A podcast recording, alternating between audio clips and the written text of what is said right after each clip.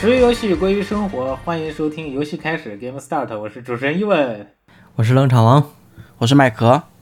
这个发现一件很恐怖的事实啊，就是咱们说好了，不是，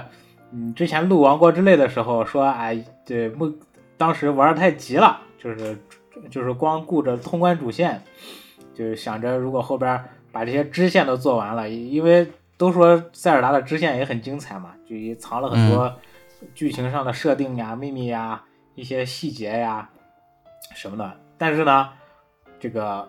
不好意思，到现在 没有再次通关了，以后再也没有打开过塞尔达。那那那那我感觉我更不好意思，就是我录完塞尔达节目之后就再也没有打开过塞尔达了。那我就更更更不好意思了。我虽然玩了，但是我主线还是没推。本来我以为，就我想着，我想着我应该就是可以去，就等结完婚以后。就有大把的时间去玩塞尔达，但是我发现我其实现在每天玩的最多的还是崩铁和原神。嗯，就是已经完全被米哈游给拿捏住了嘛。呃，有时候也不一定是，嗯，这个，呃，米米哈游系的游戏，有时候是英雄联盟手游，有时候是呃逆水寒，反正就是这种带这种日常任务设定的这种游戏。就被他们把时间占完了，反而是这种，呃，塞尔达这种，呃，精品制作的这这种大作，然后，呃，有很多细节，然后玩法也特别丰富的游戏，我反而就是没有动力打开它，打开它。然后就是我如果我如果一天，嗯，不上这个原神或者不上这个，呃，崩铁，然后他那个每日我没有清，然后不清每日的话，今天的石头就领不到，我就感觉我。会亏，然后少了个啥？对，就是就是我我今天要没弄我就亏了，就是心里边有一个洞的这种感觉，然后就促使着我去上这游戏上游戏，然后去把每日清了这样子，然后呃就是不知道 两位老师有没有这种感觉？嗯，我刚开始玩手游的时候是有这种感觉的，然后但是。我后来手游玩多了之后嘛，就是我发现我已经被他的这种机制给绑架了。嗯，那我也很自觉的，就是从这个当中抽离出来了。就是，你你是开悟了的。就 是就是，我不想被这种游戏机制所绑架嘛，那我就不要上就好了。哎，有没有可能是因为你你你做相关的东西，所以你其实 对对对，有可能。我觉得这个可能可能就是占比给的原因可能更大一些。就是我 作为一个，就是不太好意思跟大家说啊，就其实我就是就是我从就是呃参与最多的几款游戏当中，其中有两款游戏都是那种纯挂机手游，就是你的所有的收益就是跟你的挂机的时长相关的。所以我对于这种时间的这种东西的话，实在是。就是太熟了，就这种只要有只要把时间夯够，强度就能上来的这种游戏。对对对对对，我们可以后面再详聊。所以就是说，虽然我自诩一个还算比较涉猎广泛的这么一个游戏玩家，但是有时候我就会玩这种，呃，讲道理，他这种日每日活动这种设计，应该就属于是他在强行拉他这个游戏的日活吧。啊，对，是的，是的，是的啊，就是，嗯，因为因为这他并没有把这个每日任务做的很复杂嘛，或者就是有有有是有任何跌宕起伏的剧情呀什么之类的，他就是，呃，最麻烦最麻烦的每日就是去哪里杀几只，然后最简单的最简单的每日就是我记得须弥有一个每日是跑到咖啡店里边跟一个人说两句话，然后就完了，这个任务就结束了。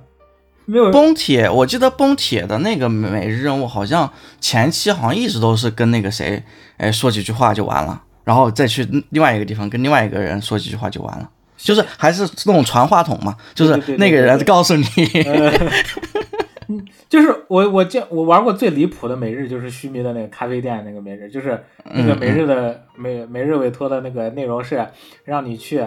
就是有一个人说。呃，他懂一点财经知识，然后让你去跟他交流一下，然后然后就接到这个任务，就因为也不用接嘛，每日会自己刷，等于你就跑到咖啡店里面跟他对话，然后他问你，你知道什么是期货吗？然后你可以选知道或者不知不知道，不过结果都是一样的。然后他就开始跟你说什么是期货，说完以后，这个奖励就拿到了，这个每日就做完了。期货那不就是四零九零吗？哦，这已经不是，已经不是期货，这已经是理财产品了。不不瞒你说，期货本身就是理财产品嘛，期货就是理财产品的一种。期货可期货还可能跌，但四六九零绝对不会跌。不瞒你说，我到现在我也没，呃，四六九四零九零我也没打开过，几乎没打开过。哎呀，这个四零九零的这个问题可以，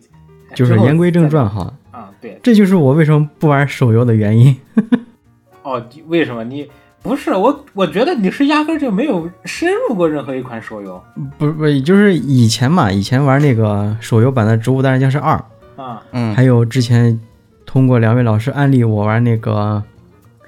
明日方舟》。哦，嗯啊，你还真玩了吗？你下了吗？哎呀，那都好早好久好久之前了。就众所周知，我是有那个强迫症，就看不得它的界面有那个红点儿，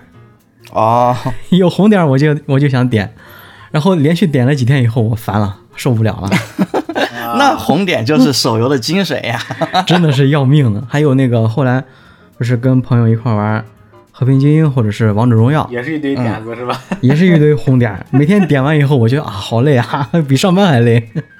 我觉得还不是这一可就可能占一部分原因，但是点红点，我觉得可能根儿还是在于你不不喜欢玩这游戏。我我跟我跟大家讲一个有意思的，嗯，我们不是最近新上线了一款游戏嘛，然后哦领导领导在那里，就是因为领导其实没有怎么管游戏的开发啥的，其实他也大概不太清楚游戏具体是一个什么样的情况。但是呢，我们大概上线之前，领导拿我们游戏大概玩了玩了几个小时这样的，然后就说，哎呀，领导然后过来跟我们说，就说，哎呀，我点了几个小时，我终于把这所有的红点点全部点完点完了，然后就留了这一个红点，然后我们就还很好奇，哎。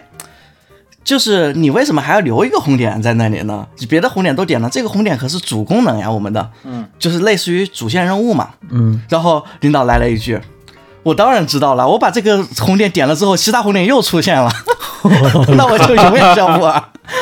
然后我们就跟领导说：“就哎，你现在懂知道了这游戏的精髓了吧？这就是说手游的精髓之所在。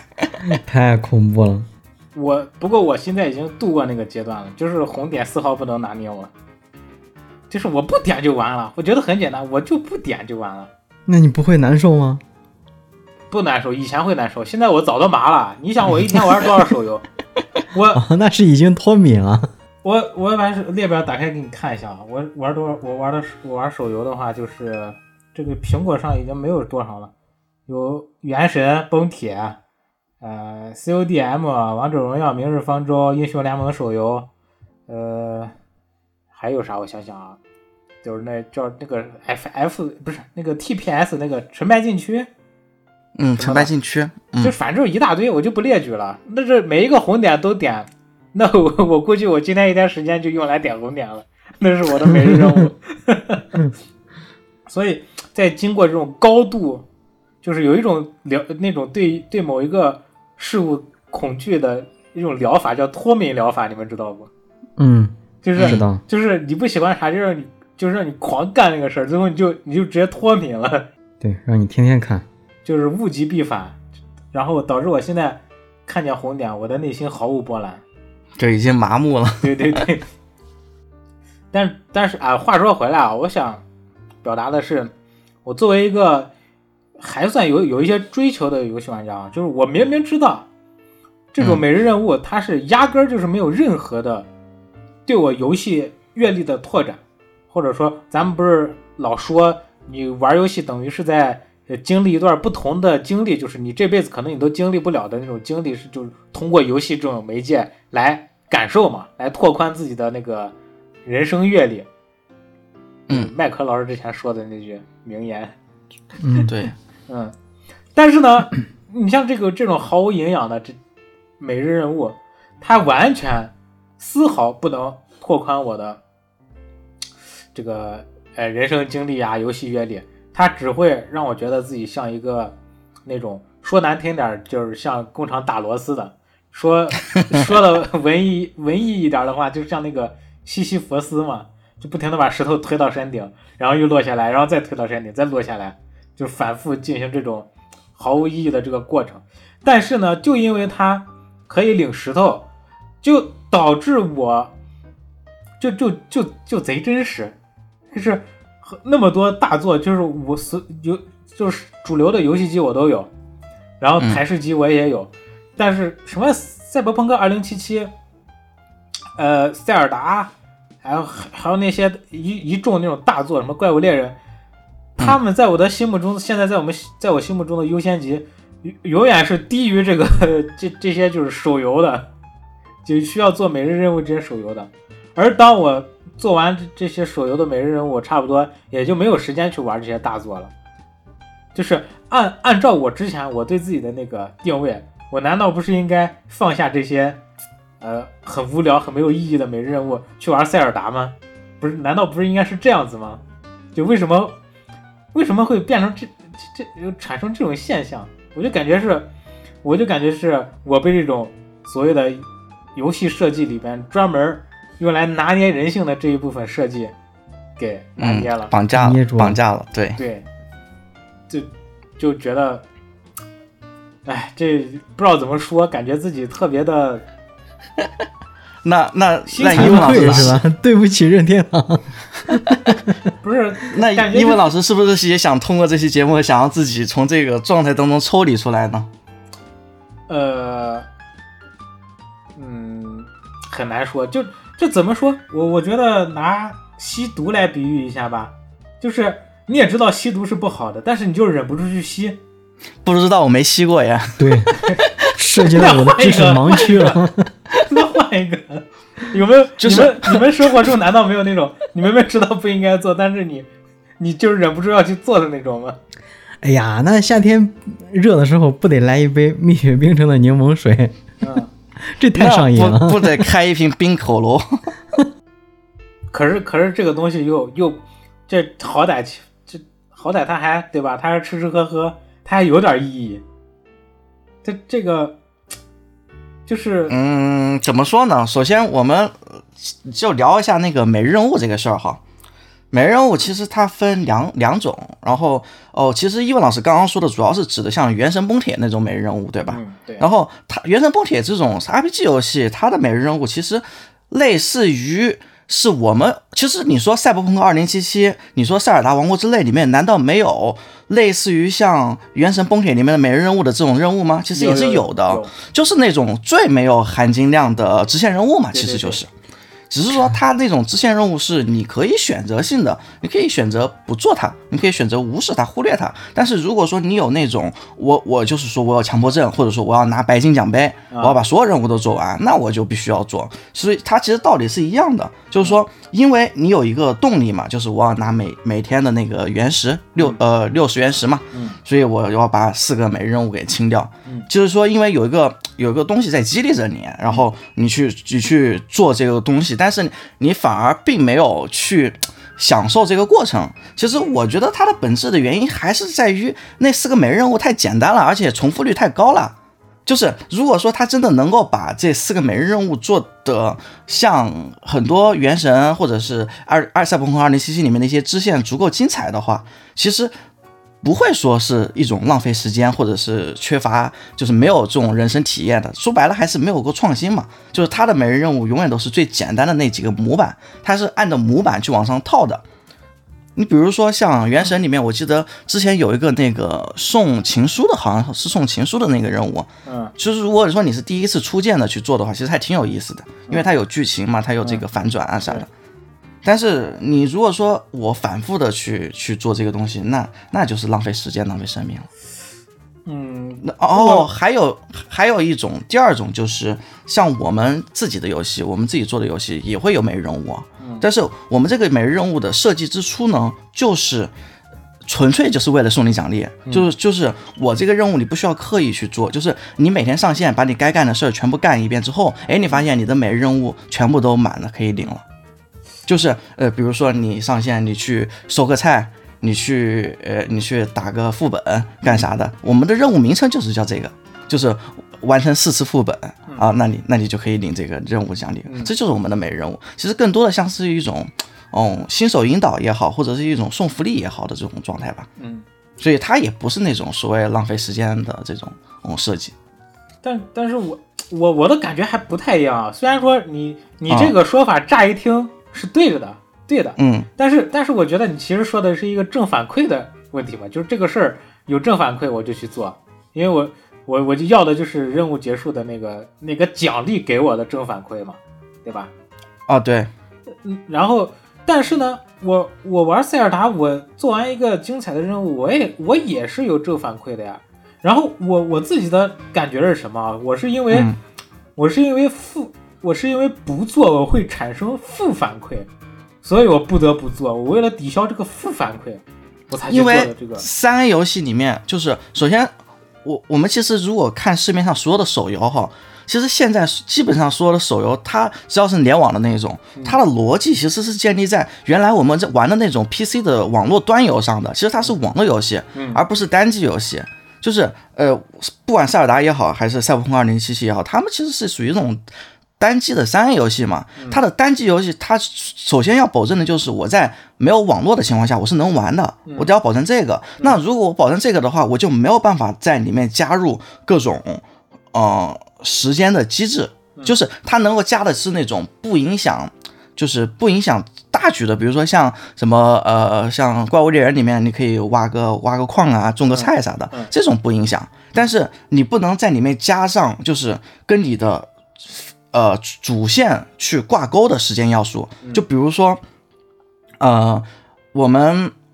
我们原神或者是崩铁，它是有它玩主线任务的话，它是会卡等级的，就是说。像我玩崩铁的时候，我因为我不愿意做支线，我不愿意去刷刷副本，所以我经验一直不够，所以我就一直卡着我主线玩不了。但是单机游戏是不会有这样的问题的，因为单机游戏是不可能说我我现在玩的到了一个关卡，请你四天之后再来。是不可能会有这么样一款单机游戏的，但是网络游戏它不一样，网络游戏它设计之初就是为了促活嘛，所以它会把时间这个概念去引入进去，相当于你的时间就是你的其中的一个呃货币，嗯，那么那呃原神里面的这个体力其实它就是一种时间货币嘛，就是你每多少分钟回复一点，一天能回复一一一一百六十点，嗯。它这个体力是跟你的时间相相挂钩的。那么你当你的时间的流逝就是你在挣钱的这么一个过程，就是说如果你这个体力溢出了，到了一百六十点，你没有第一百六十一点了，那么你的相当于你挣钱这个时候就已经停止了，那么你就会觉得亏了很，因为你没有在挣钱了。现在，啊，是啊，我就是就是因为这个嘛，就是我觉得，嗯，一边一边我又觉得我很很怎么说，很不上进，还是应该应该怎么说？就是我明明知道这个有这个我不做也行，很没有追求啊。没有追求也对吧？就是，嗯，啊，这这个这个感受太复杂，我就就是那种，呃，我明明知道我在浪费时间，但是我又忍不住去浪费忍不住去浪费时间对对对，还有一还有一点就是，呃，单机三 A 游戏里面，你不管你获得了多好的奖励，你不管你刷出了多好的装备，嗯。其实你你在内心当中你知道这始终是个假的，啊，而且你这个东西也没有办法去换成钱去卖、去交易的。没有办法比较，对，但是网络游戏不一样，或者是说现在手游都不一样，它是有它的经济系统的。你比如说，我一一块钱就是对应的是十个原石嘛，嗯，所以，诶，我这个所有的东西它是有定价的。你一天，那么我一天每日任务是六十个原石的话，那其实我的定价就是六块钱，就是说我这个东西是实打实的是挣了六块钱的。嗯，因为你如果想要获获再额外的获得六十原石的话，你就得要花六块钱去买，嗯，去充值嘛。所以它是有这个跟现实当中的这个金钱是有严格的比例的定价的，一般手游都是一比十这样的比例，所以我们才会有真真正正会觉得有快乐的这种感觉，因为它确确实实是跟钱是挂钩的。这这呃，这这其二位老师有没有这种觉得觉得就是嗯、有没有玩过类似这种就是你你知道这游戏其实就这个它它的这一部分没有任何营养，但是你你却被它拿捏着，你需要把它做完，有没有有没有过这种经历？当然有过呀，哎呀，这个的话，呃要不麦克老师你先说。就是，其实我最开始玩呃手游都会有这样的感觉，就是所有的手手游，就包括我，其实我最开始玩的真正意义上的呃第一款手游跟那个啥，跟英文老师差不多，都是《明日方舟》嘛。嗯那《明日方舟》，我记得当当时刷那个呃刷那个周本，啊，刷一场好像是要打三百个怪嘛，三百个剿灭嘛，剿灭怪对对，对对，那那打三百个怪那一局得十来分钟吧，嗯。然后我就在那里干看着，他虽然可以自动挑战嘛，但我就在那里干看着。但是我为了拿到那个奖励嘛，那个叫合成玉吧，好像是，我如果没记错的话，合成玉的那个奖励就是看着他们这个每周一次的这个机械性的这个 东西，但是没办法，你也在打螺丝，你的 NPC 也在打螺丝，对，因为我我不想额外的去充钱嘛，嗯然后但是我又想在不充钱的情况下能够获得最多的奖励，嗯那就没办法了。其实我那个时候是是被这种游戏所绑架了，包括后来玩什么原神也好，嗯或者是其他类似的游戏也好，都都都会这样。但是我我是怎么解脱出来的？可能还是因为就是我们自己就是在做手，你从消费者变成生产者了，就是我们得要去设计这一套逻辑去，也去去祸害更多的去绑架别人，所以你你一旦接触了这种，就你现在已经形成了一个一个条件反射，就是你一旦玩这个游戏，你就会感觉有另一个你在在服务器那边看着你笑，是的，是的，是的。嗯，呃，可以。那那那冷少王老师呢？哎呀，我刚想了半天，我还真没想到有什么东西把我给绑架住，因为众所周知，我不玩手游。可以，那你这是属于免疫型选手。对，直接在摇篮中就把这个想法就给扼杀了。那你那你还跟跟跟我还不一样，我还是那等于我还是比较容易受到受到暗示、受到影响的那一那一号人呢。那可能可能单纯就是因为，呃，你不怎么挑游戏吧，然后我挑游戏挑的比较厉害。对对，我觉得冷场王老师说到点子上了。对，啊，那就是很多游戏，在我跟冷场王老师看来，就是就是，即便这个游戏做的再好，我们可能还是没有办法接受在手机上玩它。对对对，就就把这个概念扩大化，就是，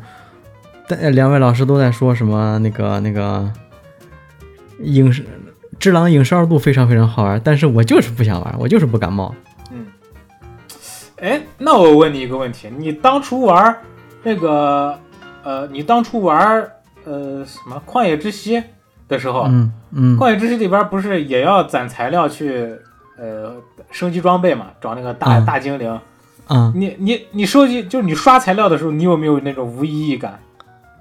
没有呀，因为我 刷材料可能就是在无意识中游山玩水，或者是在那个野地里面打怪，猪突猛进中，一不一不小心就收集全了。哦，你是哦，等于说你是就是你没有刻意去刷材料，因为你一直在你一直在玩他给你设计的那些呃流程什么的，然后因为对，他、这个、刷材料都是顺便的嘛。对对对，因为他这个游戏设计的合理，就是让你在体验乐趣的过程中，就能让你把这个材料给就不知不觉中攒齐。所以你。所以尽管尽管尽管它也需要肝的这一部分，但是它把肝就是分摊在了所有的这个真正有有体验有娱乐的这种项目之中。对对对对对，呃，那个啥，呃，叶文老师说到这儿，我突然想起来，就是《旷野之息》不是一百二十个神庙嘛？嗯嗯我当时是为了把那个星星补全，嗯然后就是刻意的去去找神庙，嗯，这个确实挺费劲，挺累了。对，对其实它这个逻辑就又回到了我们前面讨论的东西了嘛，嗯就是它是因为你相当于在在荒野之息里面给你设定了一个成就任务，就是这个成就任务是你必须要把所有的神庙都找到，因为你神庙找的越多，你的星星就越多嘛。嗯，它其实就是一个累积的一个成就。那么哦，它的神庙并不是每一个神庙都是呃有设计的，它有个神庙可能就是就是很很普通的一点玩法，就是甚至有的神庙就是属于是完全纯福利性质的嘛，你一进去就可以领。什么什么的祝福，妲己的祝福，进去就有了。对对，所以也也它其实也是在变相的增加游戏时长嘛，对，通过这个成就任务来让你逼着你去去去完成这这所有的神庙，这样。其实神庙的话，其实倒还好，就是那个，呃，一代呃旷野之息的雅哈哈克洛格那个也倒还好，但是王国之泪里面有那种背包的克洛格雅哈哈，嗯他还让你把他送到另外一个伙伙伴的跟前，那个就好想巨回到烦，我靠，好想回到伙伴跟前呀！我真的想抽死他。你是你是还没找到你，因为你没有你没有去做那个 Mark Mark Two 嘛，你没有做、那个，就是没有交通工具，对对对对对 做了那个 Mark Two 以后，就是不管 不管遇见什么这种牙就这么跟跟跟冷场王老师说，就是，呃，一个是需要你把他手把手，就是把把把一个人抱着去另外一个地点，另外一个就是骑车带着他去另外一个地点，这样然后再一个就是开车送他去另外一个地点。那你觉得哪一个更轻松？啊，那肯定是开车呗。对，明白了，明白了。那其实你你虽然不玩手游，但是你还是可以从就是这个单单机单机游戏里边经历过一些这种感觉毫无意义的这种，就是纯粹，是重重复劳动。对对对，嗯，那在嗯说说了这个每日任务吧，我觉得可以再说一下，就是我们今天讨论的主题是游戏中那些呃跟好玩无关，跟嗯游戏乐趣无关，纯粹是拿捏人性，让你不让你摆脱不掉不得不玩的这种游戏设计。嗯那那说到这儿，我想到就是说拿捏人性这个东西，还有我最近还发现有一个现象，好像也是，呃，跟游戏设计无关，但是是它是为了让游戏卖的，就是能赚的更多钱而进行的一个这么这么一种行为，就叫做这个章节式更新，啊，有没有？就是我为什我说到这儿，我就要说一下怎么想到这个事儿的，就是因为我发现一个现象，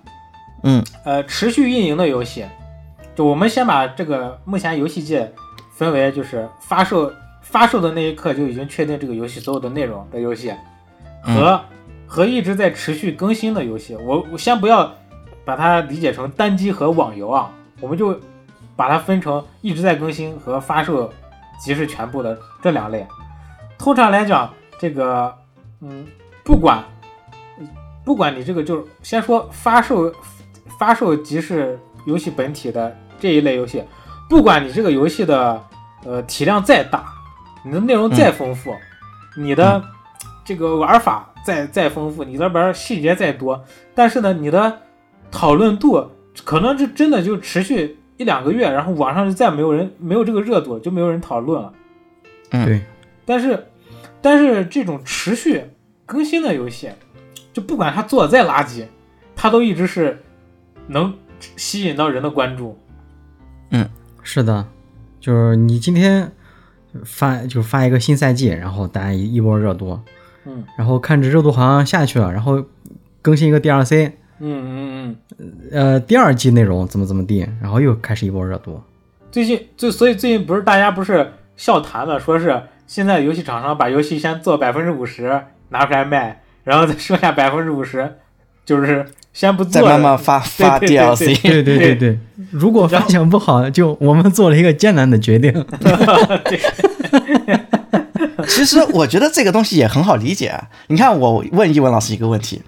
你看我们现在这已经录了三十二期节目了嘛，对吧？嗯然后我们也录了一年多了。嗯那我问一文老师，那如果我们这一年当中，我们每录一期节目，我们都不发，然后等到这个星期一次性我们把三十二期节目全部发出来，你愿意吗？还是说你愿意一个星期发一期？听对呀众听众可能要骂娘了。对啊，这是一个道理嘛。我觉得跟我觉得这是跟大家的认知有关。就比如说，你比如说你你是来喜马拉雅听什么《岳飞全传》的，结果你点进来以后发现只有两集，剩下九十八集持续更新。要付费，对，那你那你是不是该骂他了？因为你在他的预期是一个什么《岳飞传》全本，那我不是应该点进来全都有吗？然后你像我们这种节目，就是就是这不管是我们自己的说法，还是在这个我们这种播客形式在大众认知里边都是一个持续更新的这么一个节目，所以我感觉就还好吧。但是如果就是说就是如果说我们的节目本身就是已经录完了，但是就是按在手里不发，要慢慢的一期一期的往外发的话，其实观众也是会会骂你的因为你本身已经录完了嘛，你就是一个完整的一个体验了。对对对，但但是但是对，这你就说到关键了。但是这不管是我们做做呃先录一年，然后一起发，还是我们这一年中中陆续发，这一年过完以后，我们的内容，呃，总量还是质量都是完全一致的。但是这两种做法就会产生两种截然不同的结果，就是是的，就就就是，如果我咱囤着一起发，那可能我们节目听的人就就贼少。但是我们一直发，然后就一直能保持着有一个怎么说关注度，对，一直在保持一个热度。尽管我们的人力物力出的人力物力，还有我们最最终呈现出来的东西都是完全一模一样的，这个东西等于是跟节目的内容没有关系了，成了一种你怎么运营它，它就会有一个怎么样的结果，成了这种事儿。对，我觉得还有一个问题就是，你知道，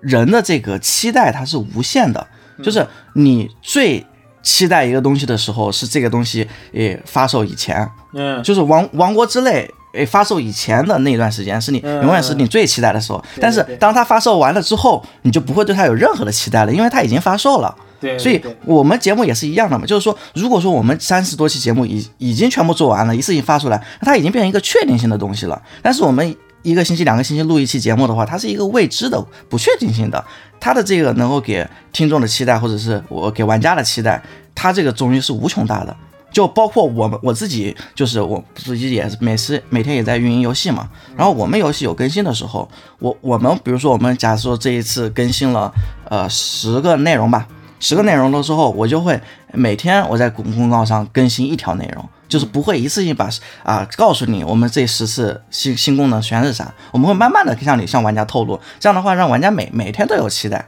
嗯，哎，我靠！我怎么从从你这个只言片语中看到了微信的样子？我们修复了一些问题。有时候我也在想嘛，你看我，我虽然一方面虽然我觉得就是，嗯，这个东西，呃，我玩一些没没有意义的这种打螺丝的，呃，打螺丝的这种游戏是在浪费自己的生命，但是有时候你反过来一想，你你你能你能玩上这个游戏，难道不是因为它吸引了很多人玩它，让它一直有钱赚吗？所以它才能、它才能一直给你提供，就是它一半的时间，你再让你浪费生命，那还有一半的游戏内容是是是有是有内容的，是好玩的。嗯，但是我觉得就是看这个你是否愿意平衡这个成本与支出吧。就是说我我我能够得到的东东西和我付出的东西，如果它是相匹配的话，那我愿意。比如说那个原神。更新了新的版本，那么如果这个这个版本的主线任务确实是呃很很很很有意思、很精彩，那么我在哎为了完成这个主线任务，我去完成一些前置任务，那可能没有太大的问题。前置任务即便做的不好，我可能也会忍一忍。但是如果说你这个主线任务本身就很无聊的话，你还让我做一堆乱七八糟的前置任务，那我是疯了吗？我，所以呃所以我就会直接就果断就放弃了。呃，我懂你的意思，但是我说的是一个就是稍微更大一点的一个话题，嗯，就是说，嗯，呃，我们拿单机来举个例子吧，就是说，呃，我也可以一次做一次性做完，然后统一发售，我也可以做做一点发一点，做一点发一点，然后，嗯。但是但是但是在单机圈，可能大家现在对它的评价还是怎么说比较负面吧，就是还是比较看不上这种，就是明明做完了，然后非要一点一点更的这种行为嘛。然后有有可能后边还还要跟你就是更新了 DLC 还要收费的这种这种行为，但是但是就是因为他这么做了，就就就比如说那什么，就 FF，嗯就那个最终幻想，最终幻想它不是它不是按照这个重置版，它不是按照就是章节来发发售的吗？对，就是其实，在玩家的预期中，就是你那个老版的，它是一个这就是你买回来就能一下从这个故事的开头看到结束，你能一直玩完的这么一个东西。然后现在你是分成一张一张的去卖，就会让玩家有一种，嗯，怎么说，就是啊奸商的这种感觉。嗯，这个还是要看开发成本吧，因为《最终幻想》系列的开发成本本来就是一直都在超预算嘛，所以他们也是无奈之举吧。我觉得，就是你当然可以做到，就是我合在一起给你放放在一个一张盘里面，当然可以做到了，就所谓的 HD 嘛，就是《最终幻想七》HD 嘛，它就是这样的东西嘛。但是现在的问题是，《最终幻想七》它不是 HD 了，它是一个重做版。对，remake 它是一个重做版，就从头到尾彻底底重做，而且是以现在的最新的这个标准来做的。那么，因为你预算摆在这里嘛，你不可能就是说我能够吃吃下这么大的一个一个一个项目，就是现在工业来说的话太难了。你看，就算我说我们说呃像啊赛博朋克二零七七，那么几百号人的团队，你看还不是到了最后时间项目。做不完，然后即便你看像我，我觉得像举积极点的例子，像顽皮狗，他们项目管理做得很好的。你看，其实不管是最后的生还者也好，还是说神秘海域也好，其实它整个主线通通关流程并不长，神秘海域也就几个小时也就通关了啊。最后生还者也也就是十个小时以内嘛，七六七八个小时的样子。二不是二，二是真的长，二是真的长，是因为有对话嘛。你把这些对话砍砍掉，其实整个流程也也不长的。啊我反正我哎，我打到最后都累，不过这可能跟个人感受有关系吧。就是你看整个的单机游戏，就是呃，除非是那种什么战棋类的 RPG 那种，本身一场战斗就好很耗时间的那种，除外，你正常的就是说你纯制作的体量其实并不是很多，因为它的成本太高了。就像原神也是一样的嘛，原神我一年到头来一做一年，我才能做出几个魔神人物，对不对？嗯。魔神任务就是主线任务嘛，其实它主线任务的量还是很少的，就是因为他们他们是要把最大的精力去花在这个最重头戏的地方，但是呃，他们的呃产出就没有办法达到嘛，所以需要靠什么活动的那些呃小游戏啊，或者是每日任务去填补填补其他的空白嘛。嗯，是啊，主而且主要还是要拿这个，就是他们这些这这个每日任务什么的这种无无无营养无意义，但是却吸引人的这种要素来。让他们持续的有钱赚，让他们持续的有日活，然后这样他他他们他们必须用这种行为来让自己可以带给玩家好的体验，就先用不好的体验来赚钱，再用好的体验来反哺玩家。对对对，我们其实都很少能够看到，比如说一个游戏，它就压根没有支线任务，嗯，全是主线任务，其实很少，因为你如果只是主线任务的话，这个游戏的体量就太小了。可能几个小时就通关了嘛？那作为玩家来说，就会有这种意犹未尽的感觉，所以才会安排那么多支线任务在里面。就最最常见的就是什么到哪里杀几只，嗯，对，或者是传话筒，对，就这种这种一，哎，反正这种单机游戏里边也不少，什么那玩的最多的那个，呃，那个八方旅人，那不是就有好多这种任务嘛？去哪里杀几只，然后刷级。刷级也是这个游戏的一个特别费时长的一个事儿。对对对对对对，你只要能，你只要能练把级练高，你就能打过，你也不用动脑子，你只要级不够，你就是打不过。对，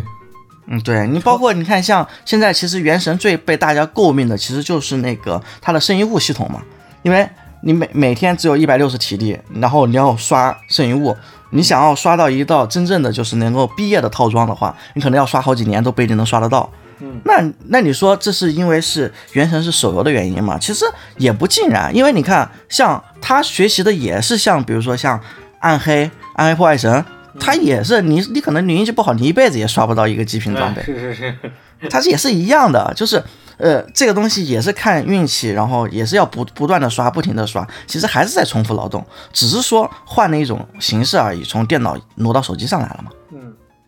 不过暗黑的话，因为它本身就是就是刷子游戏，它体验感还真真很少给你那种是无意义的感觉。因为，嗯，怎么说呢？你在那个刷的过程中，你的成长感是要比你去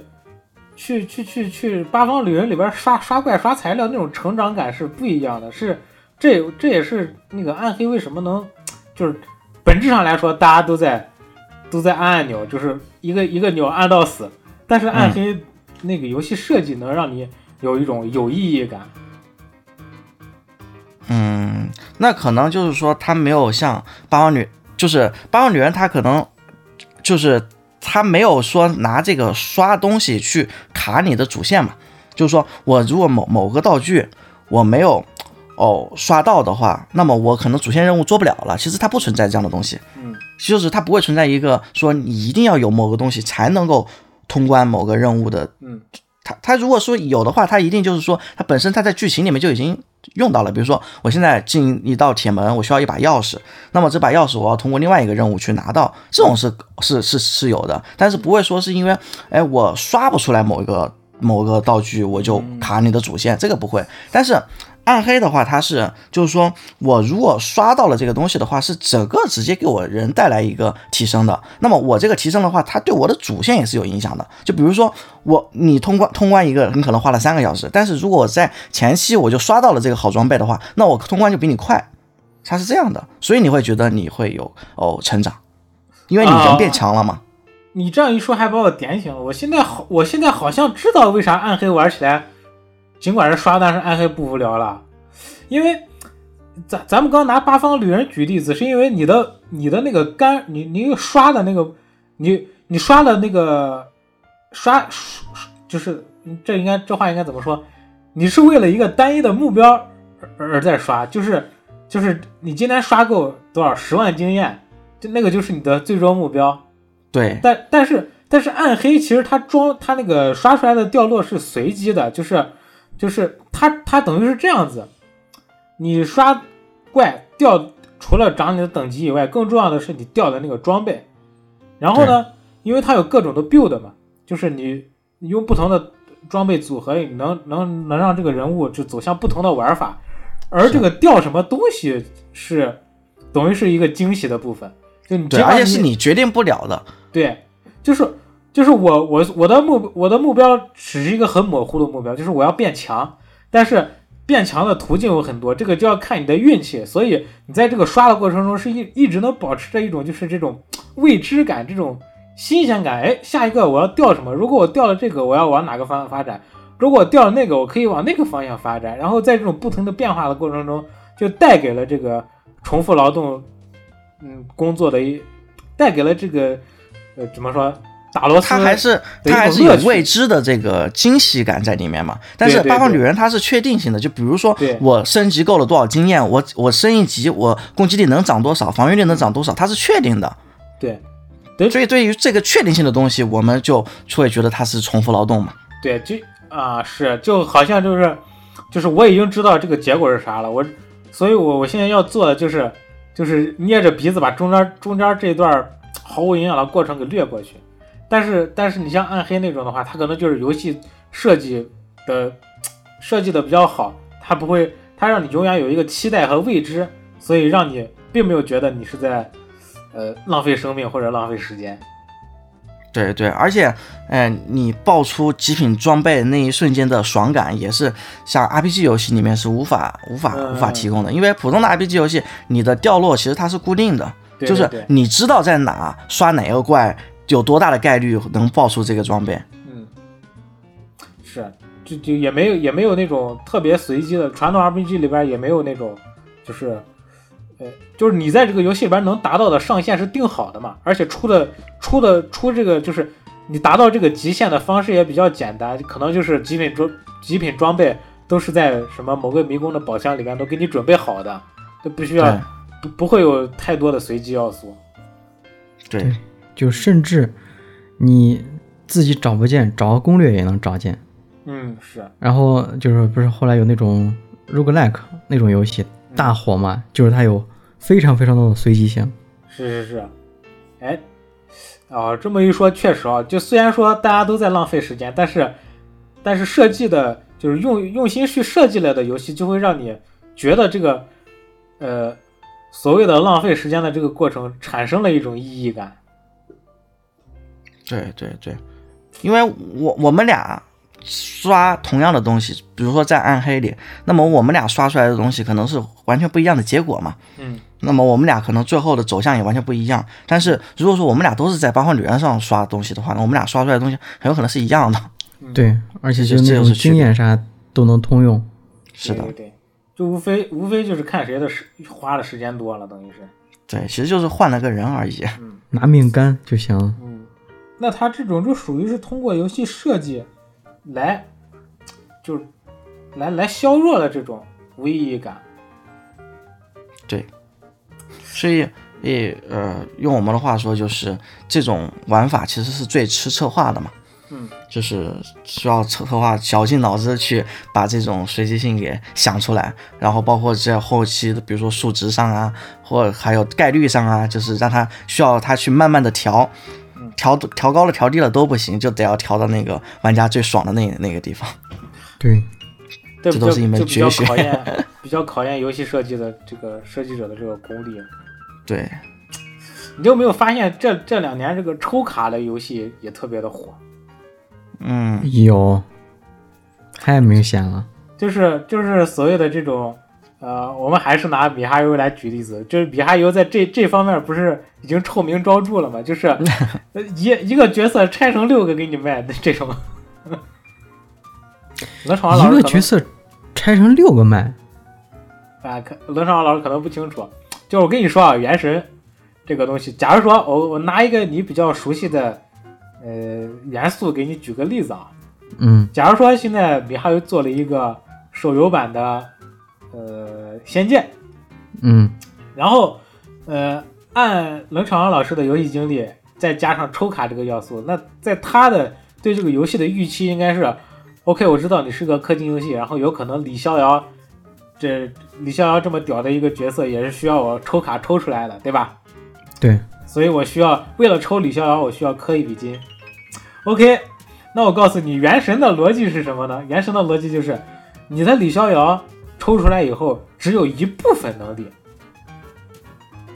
啊，就是啊，那然后呢？比如比如说你的呃你的李逍遥，呃你的李逍遥拥有以下特，就是一个完整的李逍遥拥有以下特性啊，就是嗯。第一，他他会他他会三个技能，然后他平他平 A 敌人会给敌人加 debuff，嗯。然后他他那个他受到攻他受到攻击的话，还有一定概率给自己消消减一个 debuff。啊，然后，然后现在你氪了金以后，你抽出来的一个李逍遥只是这个完全体李逍遥的六分之一，可能你你只会你只会一个技能，然后剩下的被动和其余两个技能，你需要重复，就是抽出第二个李逍遥和你的第一第一个李逍遥合体，你知道吗？那那就就等于是碎片拼图。碎片，对拼图，我靠，这个这个那我只能说，只能说不愧是你。其实就类似于呃呃某个角色它有六项属性嘛，然后你每抽中这个角色抽一次，它就会长一条属性，或者多一条属性，每抽中一次就会多一条属性，长一条属性这样。对对对，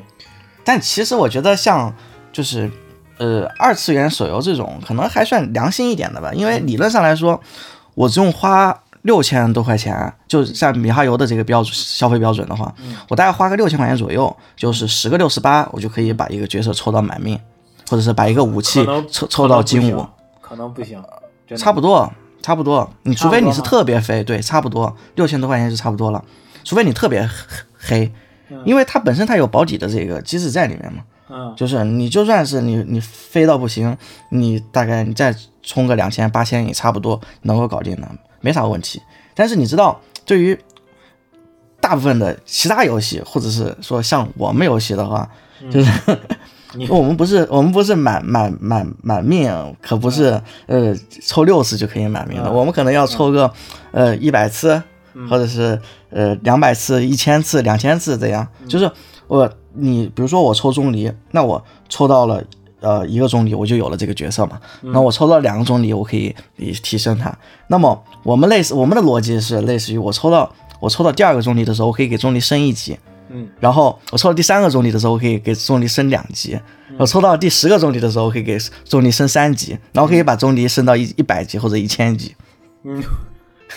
就是这个上限就是没有这个上限，没有上限。你就是就没有满满命这一说，对吧？对，就类似于就是往上往上升级嘛。我突然好讨厌你们射击网络游戏的人。就是他们永远看不到头，而且它的它的成本是无限叠加的，因为你升第一级你需要两两个钟离，你升第二级你需要哦哦十个钟离，你这升第三级你需要一百个钟离，它是呃要么就是什么等差数列，要么等比数列，无限的往上叠加嘛。嗯，其实其实我跟你说，我当时刚刚接触《原神》这个游戏的时候，因为我之前对对对这种游戏没有啥概念，就嗯我我第一次接触到什么叫满命，什么叫歪了这些词儿，我都是从《原神》里面学到的。然后当时我一听说，我靠，一个角色拆成六个麦，就是我我第一反应就是，我打死也不会在这个游戏里面氪金。然后就真香了。然然后然后我我就是磕了，我就是大磕那个大月卡嘛，嗯，因为因为虽然我刚刚说就是呃那个这个干的过程没有啥意义，但是但是我喜欢干，就是一边觉得没意义，一边又又又沉迷于此，所以所以有时候不氪金，呃去养成对我来说反而也是一种乐趣。然后呢，但是我当时想的是，我当时的就凭我那个游戏的常识啊，我觉得一个脑子正常的游戏玩家肯定不会去抽六命的。但没但是其实 但是我没想到，大有人在。对，就感就感觉，呃，这个好吧，就是人家呃，游戏策划研究这个人性这方面，就是就就不是不是凭我的揣测能能去抗衡的。嗯，其实我就是觉得抽六命或者是名人房罗里面就叫金一、金二、金三、金四嘛。嗯其实对于我来说，其实这种东西倒还好，因为它是一个确定性的东西。其实我真正讨厌的是它抽卡本身的这个东西，因为它抽卡是按概率来来来抽的。虽然说它是有保底，但是嗯没有人希望自己永远都是每次每次抽卡都保底嘛，对不对？大家都是希望自己能够运气好，能够出货嘛。对但是事实上就是正是因为有了这个心理，所以大家抽卡才会上头。对就是对对对，如果说我本身我抽卡就是奔着保底去的，那么相反我反而会理性消费。但是是就是因为我们希望占便宜，我们希望以小博大，就类似于有那种赌博的性质。就是不断的去抽就是不断的无法舍弃你的这个什么沉没成本。就是我前面那么多发都抽了，我就还差一点点我就保底了。那么我后面这笔钱我不应该冲进去吗？啊，谁谁说我这次就不会中呢？就这种对对对，这种其想法。实就是呃没有办法舍弃前面的沉没成本嘛。对对对，所以所以就哎就就被拿捏了，等于就是。所以你看，像现在那个韩国，韩国现在其实这一点这方面做的还挺好的。韩国是大家都知道，众所周知，那个韩国是手游的，就是呃现代就是中国网络游戏的发源地嘛。你看中国最早的那些网游全是抄韩国的网游起家的嘛。就是韩国对人他们研究这种网游的机制是研究的非常好的，但是现在就是韩国政府那边就是说，如果说你这个游戏里面有赌博的要素，有抽卡的这种要素，有概率这些要素，你一定要先跟我申请，就是我你申请了之后，我要给你发个证儿，然后你有了这个证儿，你才能去去上上上平台，你才能让玩家玩到。要是你没有这个证，你就不行。嗯，所以我觉得这个东西其实被监管一下也挺好的，因为现在哪哪一个手游里面没有抽卡这个机制，基本上很少很少了。这个你说到这个抽抽卡抽命座，我就突然又想到这个，你刚说的是因为不确定性导致人们沉迷去抽卡嘛？对，然后我现在又我突然又发现这个米米哈游的另外一个套路，就是、嗯就是呃，他把他把那些质变命座，就是呃，跟冷场王老师解释一下，就是说你只要你抽到你第二次抽到这个人，就就能让你这个人极极强的强化。嗯对，意意思就是说，你看，就是本来我是出于我我想我喜欢这个角色，我把它抽一下，哎，他把一个他给给了你一次机会，让你如果再抽中一个，你的游戏体验就可以那种巨量进化。这个时候，很多人就会很多人就会觉得，抽都抽了，对对吧？然后那就干脆再抽一抽，对吧？指这咬咬牙了，主要是对对对比如说它这个词条是增加百分之五十暴击率，那我凭什么没有这百分之五十暴击啊？我都已经有这个角色了，对不对？对对，对，然后然后就会引得人就是去抽嘛，就好像那个呃那个配电脑配电脑界不是有句话吗？什么啥啥多少预算三进卡吧？千预算进卡吧，加钱加到九万八。对对，就是这就是这种心理嘛，就是你们哎，你都你都已经哎，我都买呃三零六零钛了，那跟三零七零也没差多少钱，那就上个三零七零吧。对对对，对那你都上三零七零了，那其三零七零跟三零八零也没差几百块钱，对对对对对对对，咬牙最后就上了四零九零了。对，所以最后直接上了四零九零，然后对哦，只玩扫雷和贴吧嘛，其实就是指的就是说我抽到了这个角色，我满命了，我拿了那么强力的角色，我还是每天在这干每日任务。这总而言之就是他的，这就是他的另外一种套路嘛，就是他凭借着这个，他凭借这种把质变命座都放在第一个、第二个这种，这这种这种套路、这种玩法，让让我觉得让他的那个收入比他纯粹的就是平均的去提升命座，他他这个可能收在这方面给了给了他很多的收入加成。那那肯定嘛，其实说白了，他就是，其实说难听点，其实它就是让氪金和战力挂挂钩嘛。啊，是是是，那是。对，他他倒，我觉得他也不是说他是让战力提升，但是呃，理论上来讲，你正常玩，你灵命的话，你阵容搭配合理，灵命你是能通关那个深渊的，只不过就是比较痛苦。但是呃，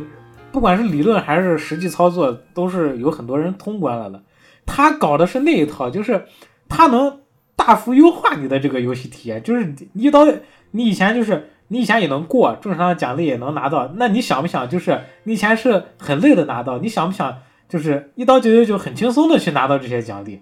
他就是拿捏这一部分，其实这叫、哦，这个东西如果讨论的话，可能又得回到我们原来讨论过的话题了，就是你你当你当你就是把氪金氪到堆满了之后，其实从某种程度上来说是是降低了这个游戏体验的，因为你太强了。你太强了之后，你就发现，就是你已经没有哦，这种就不存在什么操作技巧了，然后这种、嗯谋略了，这种嗯搭配这种搭配的这种嗯乐趣，其实就少了很多。对对对，就像开挂以后完全没有乐趣了。但但是但是我觉得很多人他就是喜欢开挂呀，他的他的乐趣就来源于那个东西，开挂他是吗？他玩游戏他就不是来玩游戏的，你你能明白我说的是这个意思吗？我我明白，我明白。他他只是他只是需要一个让他爽的道具而已，嗯，是的，不管这个道具是是什么道具，就就不管它是皮长什么样子，它外边长什么样子，他要的就是那爽感，他完全不是说我为了啊，我为了这个这个这个嗯动脑子啊，我为了体验一个新东西。对我，我为了体验开车是什么样，我为了体验枪战是什么样。他不是的，他永远他的核心诉求就一个，就是我要爽，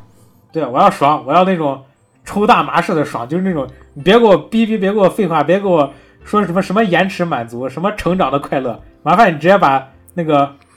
多巴胺打到我的脊髓里 那种。嗯嗯，见过这种的，见过这种的。对，其实这种玩家是大部分玩家，手游玩家都是这样的玩家。然后当他们发现就是全部已经满级了，嗯能能氪的金都已经氪完之后，然后他们就会去换下一款游戏。这那这不就是出这不就是那个常见的那个好多游戏有一个滚服的设定吗？对，就是这个服，就是所有氪佬都已经到头了。哎，我弄一个新区，然后整点那种宣传语，什么新区再战，什么这次谁能称霸之类的这种，然后搞得他们再去下一个区重重新开始磕呀之类的这种。或者是说我们说为什么现在就是市面上有那么多的换皮手游嘛？其实也是这个原因嘛，就是这些氪佬已经没有办法满，就是这这个这一个一款游戏已经没有办法去满足这些氪佬的这种爽感了，所以就得要不断的换皮，让氪佬去玩新的游戏嘛。嗯，嗯，所以这这这这这个这也算是一种怎么说？呃，拿捏人性的设计吧。我可以再再说一个，还还是米哈游，你这个拿米哈游举例子，真是举不完呀！米哈游作恶多端呀。引得、就是引得玩家怨声载道。哦，还是还是抽卡。哎，我发现怎么聊都聊不开抽卡这个环节。就是嗯米哈游这个抽卡还有一个设定，就是说你在这呃这个人物只会在这半个月或者这一个月内你可以抽到，这个这个时间段过去，你下一次想要继续抽它，可能就是一年以后了。限时的，对，所以这个限时的这个东西啊，哎呀，怎么说呢？因为它因为有限时才会有价值嘛。就是你看，不不管是 LV 啊、香奈儿啊他们的那些产品，这些奢侈品啊，只有限量、限时的，才是会在二手的当中去有去卖出价值。如果说这个产品能够不断的产，那它肯定是没有价值的。所以它本身限对限时限时的本质其实是为了限量嘛，然后限量就是为了限提高它的这个价格，价还有价值，所以就导致了你看我我作为一个呃原批斗士，我为什么说说这这这些年这这今年吧玩原神的次数越来越少了，然后也是基本上就是现在已经不往里面氪金了，就是因为。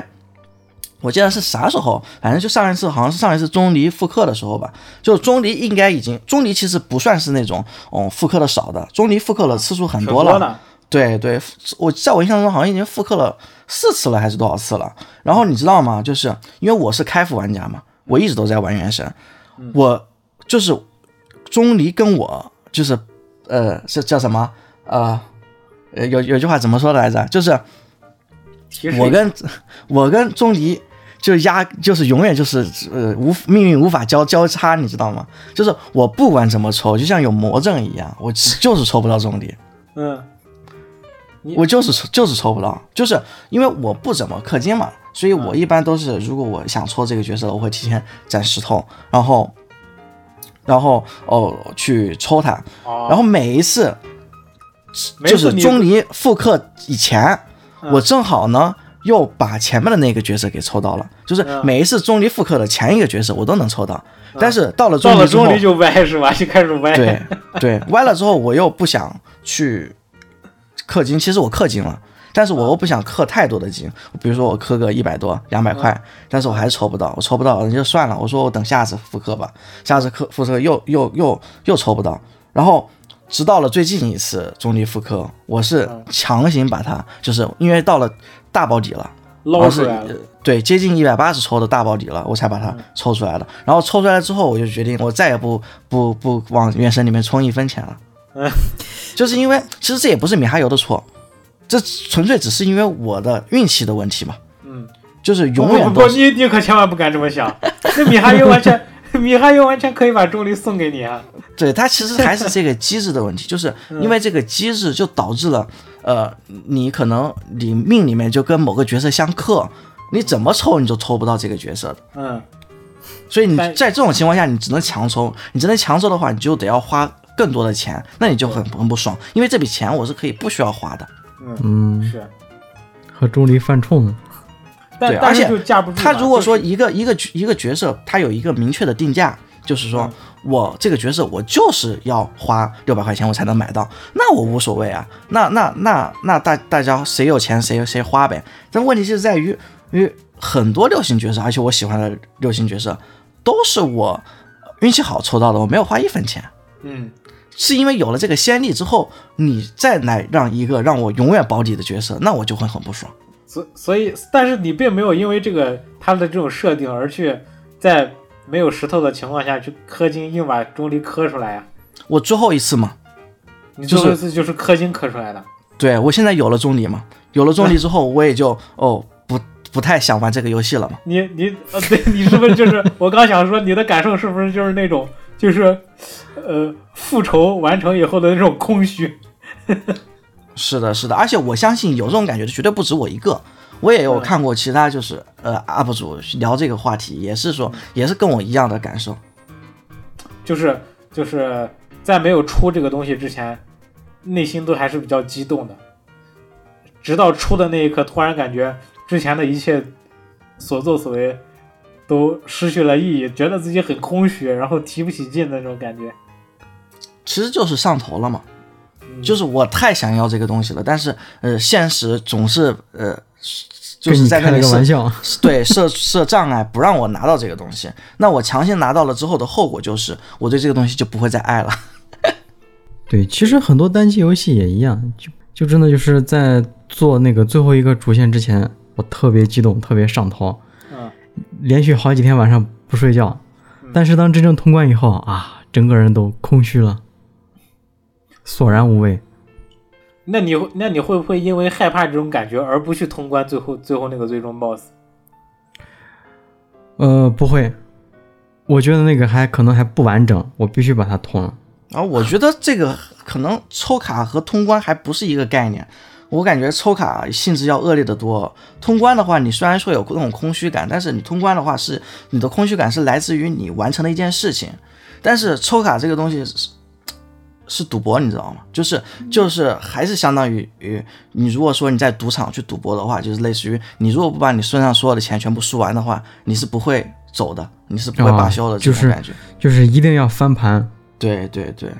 其实这还是有区别的，因为一个我觉得一个还是偏正向一点，但是抽卡这个完全是一个负负面的一个东西。啊，咱们这咔咔一聊聊到抽卡来了。我刚我刚举这个例子想说的是，呃，这种现实的这种诱惑，就是不不是这个生活中的现实啊，就是这个限定这段时间段内才可以抽这个角色的这种设定，让就是和他之前的那些什么命座放在有有质变命座呀，然后这个角色拆成六份卖啊，就是综合来运作，让他的这个玩家的氪金的氪金的这个体量很多，然后就等于让他赚了很多钱嘛。对，他不光是角色限定哦，就是呃现实哦，就是说你这个角色限时的这段时间，你给这个角色升级所需要的材料也减半哦。嗯原神就是这样哦，就是说。哦，我我如果换了其他时间，我有了这个角色，我再去给他升级的话，那么我需要花费百分之一百的呃材料。但是如果我在这个限时的时间我给他升级，我只需要花一半的材料，甚至更少。这不就是双十一打折吗？啊，对 对对对，京东六幺八，对啊，所嗯以其实资本的套路这些东西都是有共同性的。嗯，就不断的想办法把你的钱从你的钱包里掏出来。那咱们把这个话题可以再深入一点。嗯呃，如果我做我从一个游戏玩家玩家的角度来讲啊，就我可以说米哈游的米哈游的这一通操作就是在侮辱游戏这个东西，可不没有问题啊可不可以这样说？我觉得这个没有问题。嗯这个我接触不多，我没但有发言权。是但是怎么说呢？就是这一套机制哈，其实不是米哈游原创的，就是在米哈游的游戏开发以前，就所有的就是这种相通的这种类型的手游，它都是这样的机制，就是呃有一有一款机制，大家大家大家一直这么用而已嘛。其实我前面也说了，这些机制最早其实就是来自于网络的端游嘛。就是就再再往前倒饬的话，就是可能就是韩国的那些网游的，他们的机制只是说，对，只是说它这个机制最开始是比较初级，然后它一步一步的去去迭代，迭代成了现在我们所看到的这些样子。但是其实这个东西本身可能并不是米哈游的错，米哈游他只是呃想赚钱，那么我想挣钱，我就得要得要把这些机制都加上。你不可能说你让我真的做一款单机游戏出来，那我做的单机游戏可能他们公司都倒闭了吧？是是是，嗯就就所以说嘛，就是如果如果只从单从单一角度来考虑这个问题，那那肯定这这种做法就是要遭遭人唾弃的嘛。但是但是就是那既然既然大家都是成年人，讨论问题肯定就必须要是多角度，然后站的比较高一些。那米哈游的这种行为，其实他的目的是赚钱嘛。对但是但是他也并没有像就是说就是这种蝗虫，就是呃我做一个游戏，然后这这回本了，然后薅一波大的，然后我就不管了，我把这个东西就扔了。其实他利用他的赚的这种大笔的钱，他还是去做了一些嗯比较精彩的内容。对呃他并他并不是说就是纯粹是为了赚钱，他可能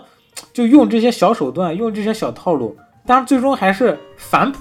就是反哺了一部分给这个游戏本身的，都等于让很多就是呃你氪金游戏应该都是说什么？我们说什么百分之百分之十的氪佬养了百分之九十的白嫖，对，对吧？那这其实是他利用了一些手段，能让能让这些就怎么说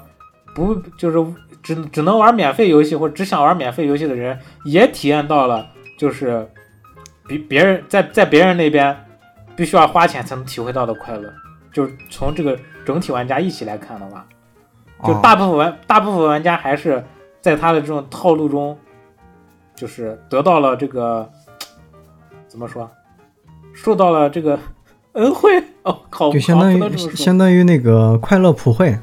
对对对对对，就是其实是受益者，大部分没有掏钱的人其实是受益者，代价就是代价就是米哈游用这种拿捏人性的这种套路来赚了一些本来他不应该赚或者赚不到的钱嘛。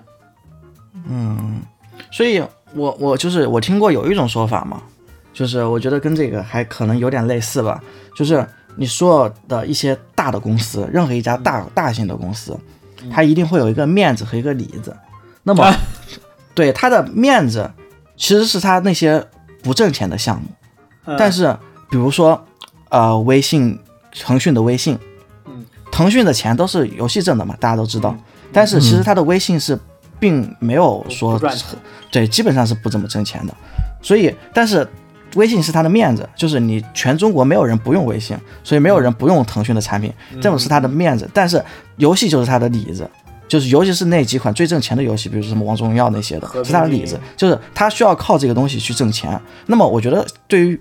米哈游的来说，原神来说，那么原神它的这款游戏，比如说它的呃主线任务、它的美术、它的音乐、它的这个剧情，如果说是它的面子的话，那么这些氪金的机制就是它的里子，里它需要用这些里子去挣钱，然后去反哺它的面子。我觉得大概是一个这样的逻辑。说得好，说得好，鼓掌。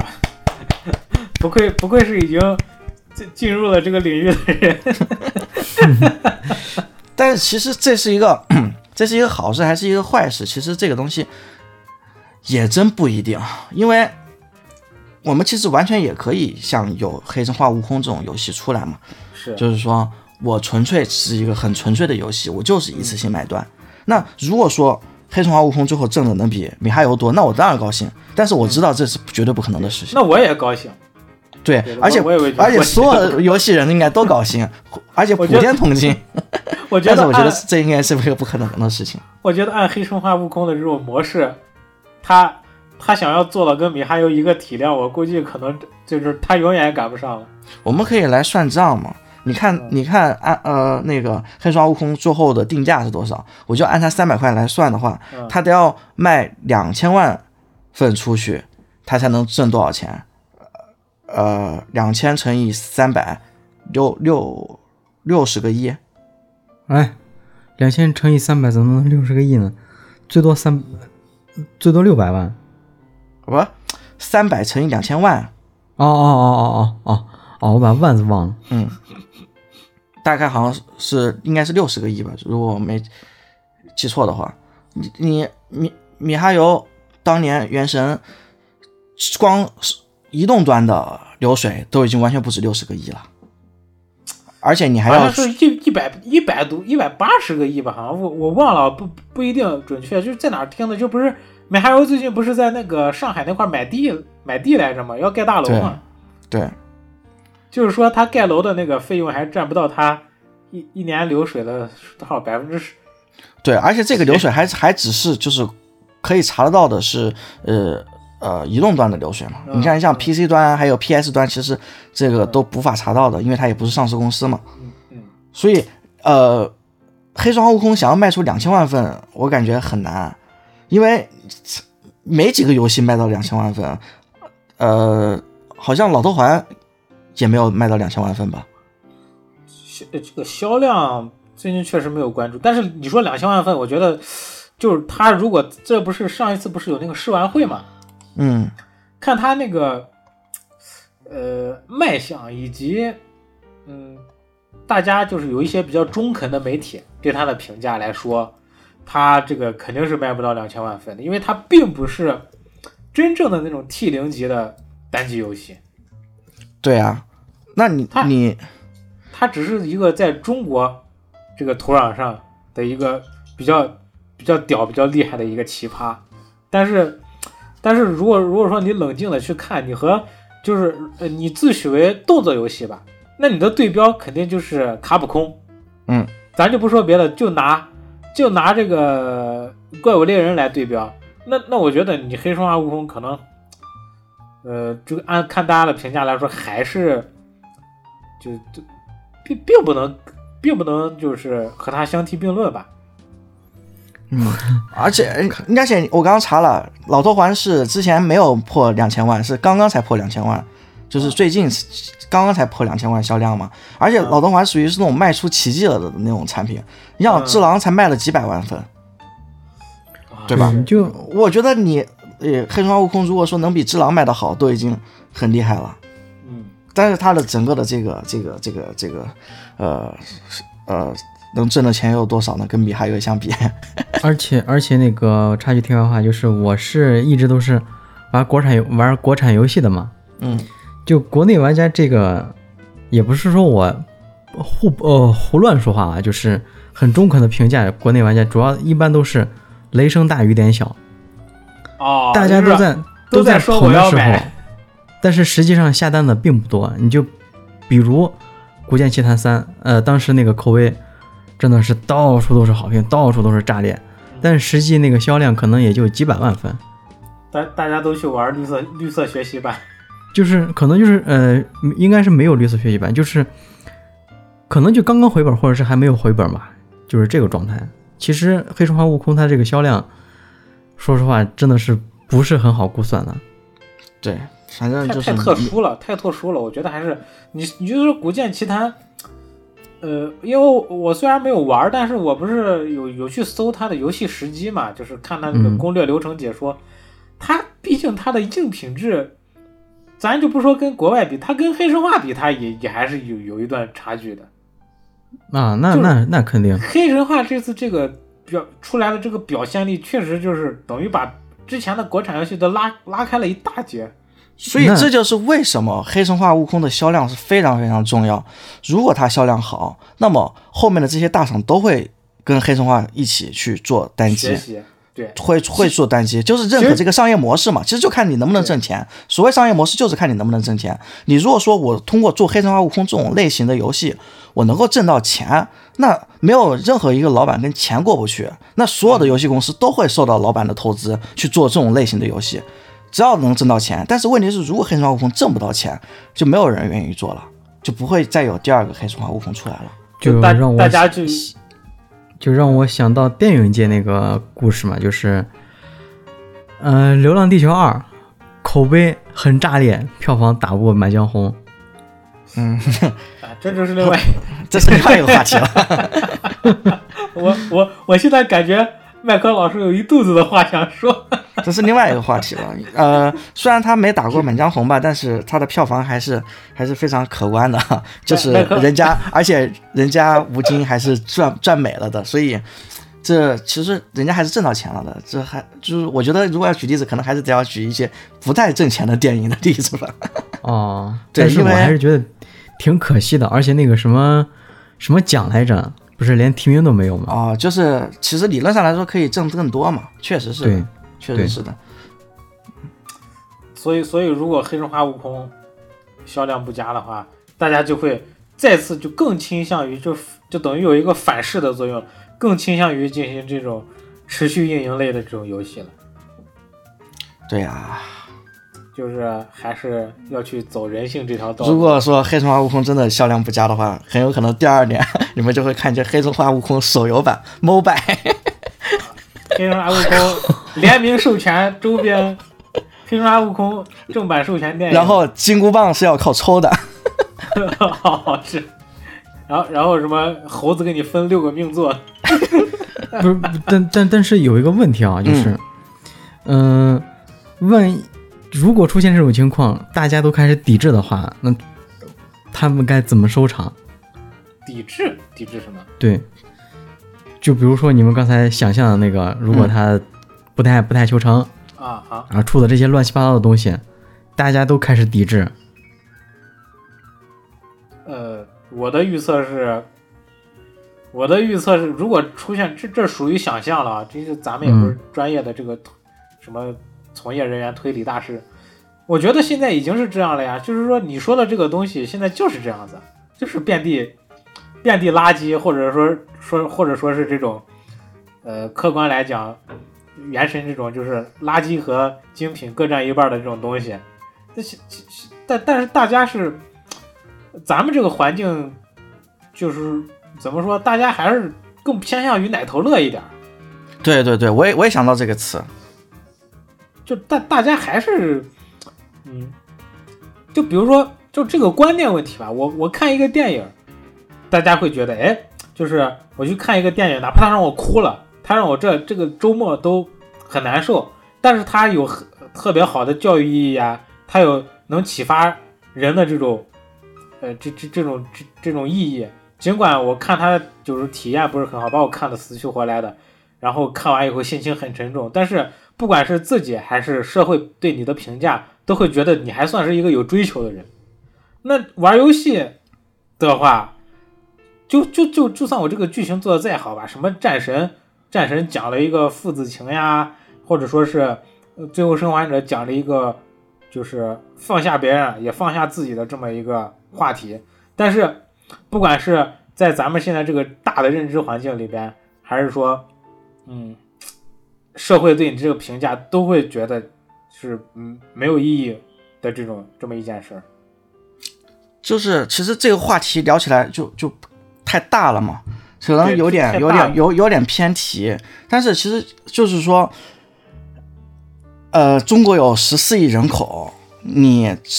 你真正有钱人有多少呢？其实大部分人还是穷人。然后你大部分穷人，你穷人怎么去花钱买一台 PS 五，买一台电脑，买一台高配的电脑？怎么去花三百块钱去买买买一个单机游戏？他是没有办法去去买这个东西的。你要知道，我们说世界上销量最高、最通俗的游戏是什么？俄罗斯方块，对不对？那你要知道，俄罗斯方块当年在刚刚推出来的时候，它也是奢侈品啊，就是它也是只有条件好的人才才有有资格能够玩的。就是我得要有一台任天堂的掌机，我得要买这个花很多钱买这个游戏，我才能玩得到这个东西。所以，即便是在当时，俄罗斯方块也是小众游戏，就是因为我能够玩到这个游戏本身就是我得要有一部分的经济实力，我才能玩得到。所以现在为什么说这中国都是充斥着奶头乐？是因为，哎，你手游的所有手游都是免费的，你你没有任何的门槛，所有人都有手机，而且对于低端的手机适配也很好。就所有的那些中国真正的大部分的群体，他们在玩什么样的游戏，那么我们市面上、生活上我们能看到的就是什么样的游戏，并不会因为你一问老师。或者是冷场王老师，你爱玩什么游戏？市面上会出现什么样的游戏？因为像我们这种人是实在是在小数中的小少数，小小众小众。对对，包括我们的听友，其实其实也是很小众的嘛。对，那倒是真的。你这话说对的，就是只只有只有有这个条件先去玩了这些游戏的人，然后而且还还对这种游戏文化感兴趣，经过这么多轮筛选，然后他才会来听我们的节目。对，才可能会聚到一块儿。对对对，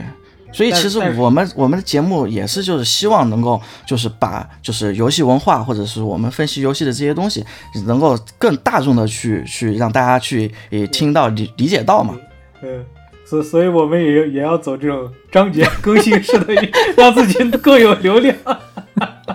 那我要注册小号，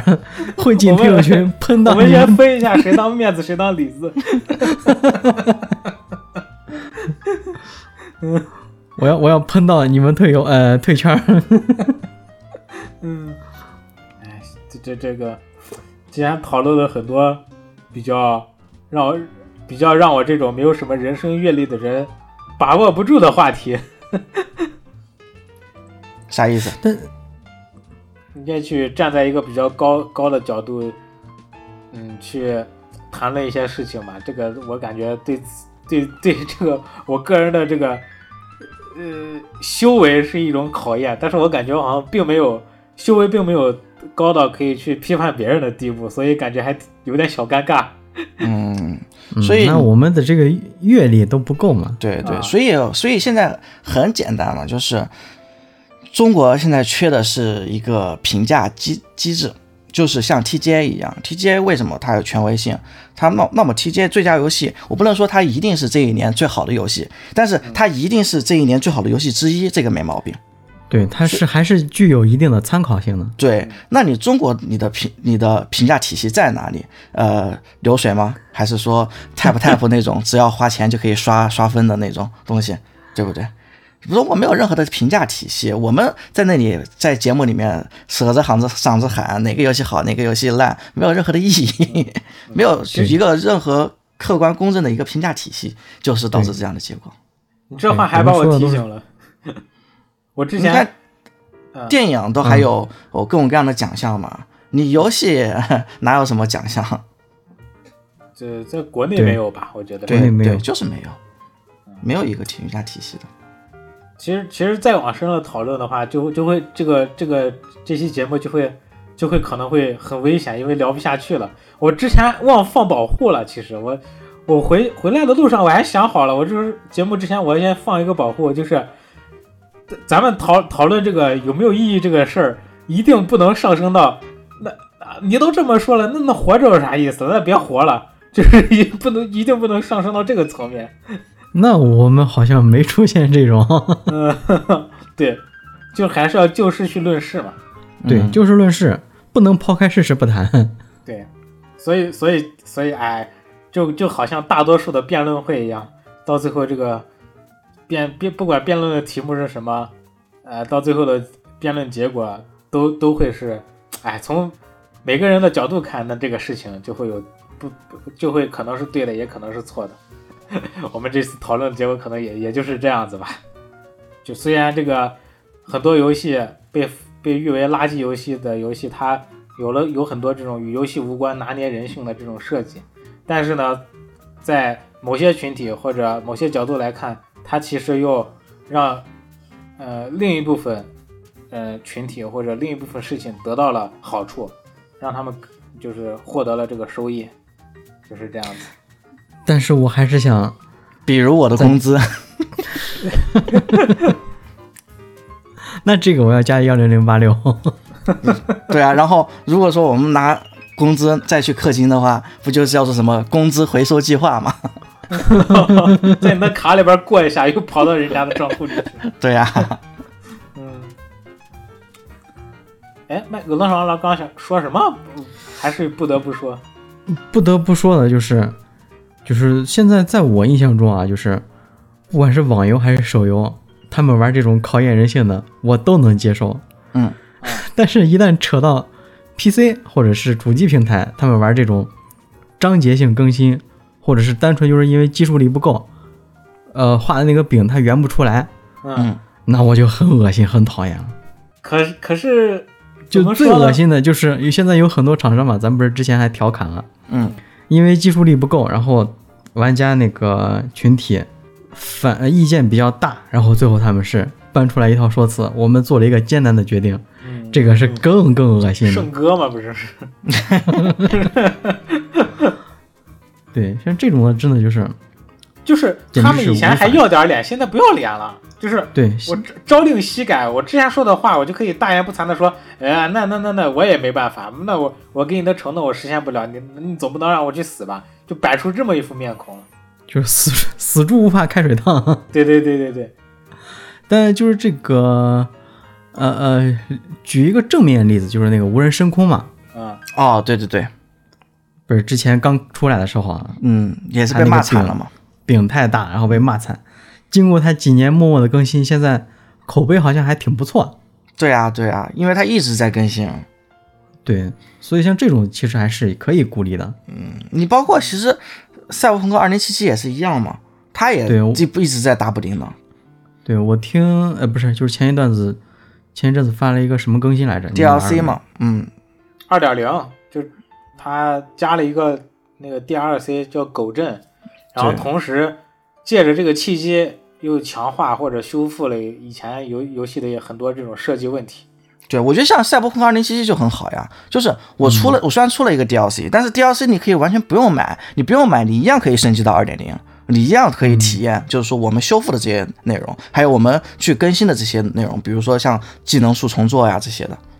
嗯，就不是说我一定要买 DLC 才才能体验这些内容，我不买我花不花钱一样可以体验。对对对，你像我现在就是买了好多游戏，都是第一第一年更新，第二年更新，第三年更新，尤尤其是点名育碧那个纪元幺八零零，嗯我后后后几季我连看都没看，我连买都不想买了。但是我觉得这也有不好的点吧，就是我觉得，呃，你这个游戏现在分章节式更新，有一部分我觉得也来源于这个游戏制作成本太高了嘛，导致、嗯导致这个呃呃这个这个营销部给玩家们画饼，然后把压力全部转移给这个制作者，就反正我先把把饼画了，你你你就是累死你也得给我把这把我画的饼给我圆了。然后到最后受益的还是这些画饼的人，而并不是这些制作游戏的人，并没有站到台前来享受这个利好。对，就是背黑锅你去，送死你去，对啊，收益他们。就就是说你现在这个二零七七的评价好转了，好好评价好转的也是 CDPR 这个公司，而不是说玩家们看到了某个制作者或者这个团队的努力，而认识了这个团队，到最后口碑口碑还是 CDPR 的，赚钱受益的人赚钱的人还是上面那帮画饼的人。对，对的，然后而而且你有没有想，这万一这个东西在在在玩家舆论圈就养成了，就把这种这种就是先先不管就画饼，然后就算就算我画饼画大了，做成一坨屎了，我再过两年我还能把它再圆回来，哎，那我也可以这么搞，那那这就又成了更大的一种伤害了。对对对对对，现在好多游戏都是这样的。对呀、就是我可以先给你端一坨屎上来，因为因为我搞不好，本来我能力不足，我就只能做那么多，那我还不如先做烂一点，然后我再慢慢修复，哎，反而我的评价还变好了。对，是的，是这样的。对对这种这种就很可恶，这这这种臭毛病也不能惯。对，是所以该喷还得喷，该开大还得开大。垃圾真香！我再我再也不玩米哈游的游戏了。原神启动，其实回到我们刚刚那个话题，其实就是它的问题的本质是不会变的，就是呃，你手游的这些拿捏人性的机制，你在每一款手游上都有。那世界上中国手游那么多，那还是总有一些热门手游是在榜前的，大部分的手游也无人问津。那其实说说白了，其实它并不是机制的问题，而是呃，如果机制是里子的话，那是它的面子的问题，就是你的面子谁做的最好，那谁就口碑就越高呗。你比如说米哈游，就是他们是在面子上做足了功夫，里子是顺带的嘛。但是如果说你一款游戏，你纯粹只是只有里子没有面子，那也不会有玩家赏你面子嘛。对，对对对，酒香也怕巷子深。是，所以你还是需要靠你的游戏的呃内容去获得玩家，这样。嗯哎，这个这一期聊的可 聊的聊的还算比较深吧，这个大家也都抒发了自己的这个感想。哎呀，我这我这发现了这么像老领导，嗯，就是大概做一个收尾吧。就是反正我从我个人角度来讲，我觉得本来本来我觉得聊的好像就是说咱咱们这个节节目前半段聊的，好像并没有一个核心的主题，但是麦克老师的这句话说的，我觉得说的很好，就是面子和里子的问题，呃以及这个从不同角度看事情的这个这个观点。嗯，嗯，那我觉得可能事物的运行规律就是这样吧，里子也要有，面子也要有。如单有面子或者单有里子的话，这个事情永远都都是不可持续下去的。对，所以，呃，希望，嗯，就是说有更多，还是尤其就说到咱们那个黑神话悟空这件事儿嘛，嗯，我从我个人角度讲，我还是希望就是说你可以，你可以就是说不好听，你可以把有些东西整的恶心一点，就是需要站在一个更更高的角度，比如说黑神话悟空，就是大家喜，就是大家喜欢去干，喜欢去浪费时间，喜欢去呃弄这个奶头乐，然后你作为制作人，你看不起，然后你你不弄这一套，但是没把握好度的话，导致你这个东西闹凉了，那我觉得其实是也是一种更大的损失。就像某一个领导人说的，大家都喜闻乐见的东西，你不喜欢，你算什么东西？所以就是说，首先你得要活下去，活下去比什么都重要。哇，你这你这话跟我去腾讯时候他们的人说的话一模一样。嗯，就是先把饭吃饱嘛，你饭都吃不饱，你还在想什么精神上的东西，那肯定什么什么。温饱而思淫欲来着？那个话怎么说来着？应该就是温饱思淫欲。啊，对对对，就先有经济基础，然后再谈上层建筑嘛。